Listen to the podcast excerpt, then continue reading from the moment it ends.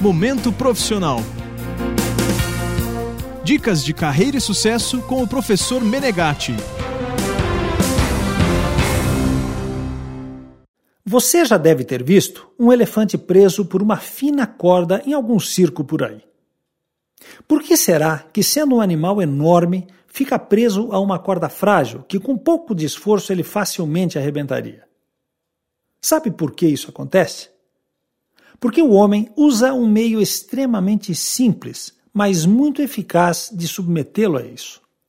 Quando o elefante ainda era um bebê, desconhece a força que tem. Preso a uma corda, o bebê elefante tenta escapar. Faz muito esforço, se bate, se machuca, mas não consegue arrebentar as amarras. A cena se repete por alguns anos. As tentativas de se libertar são inúteis e o elefante desiste. Vencido pelas amarras, ele acredita que todos os seus esforços serão inúteis para sempre.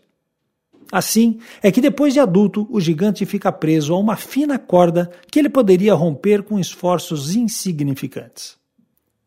Fazendo um paralelo com o ser humano, gostaria de fazer uma pergunta.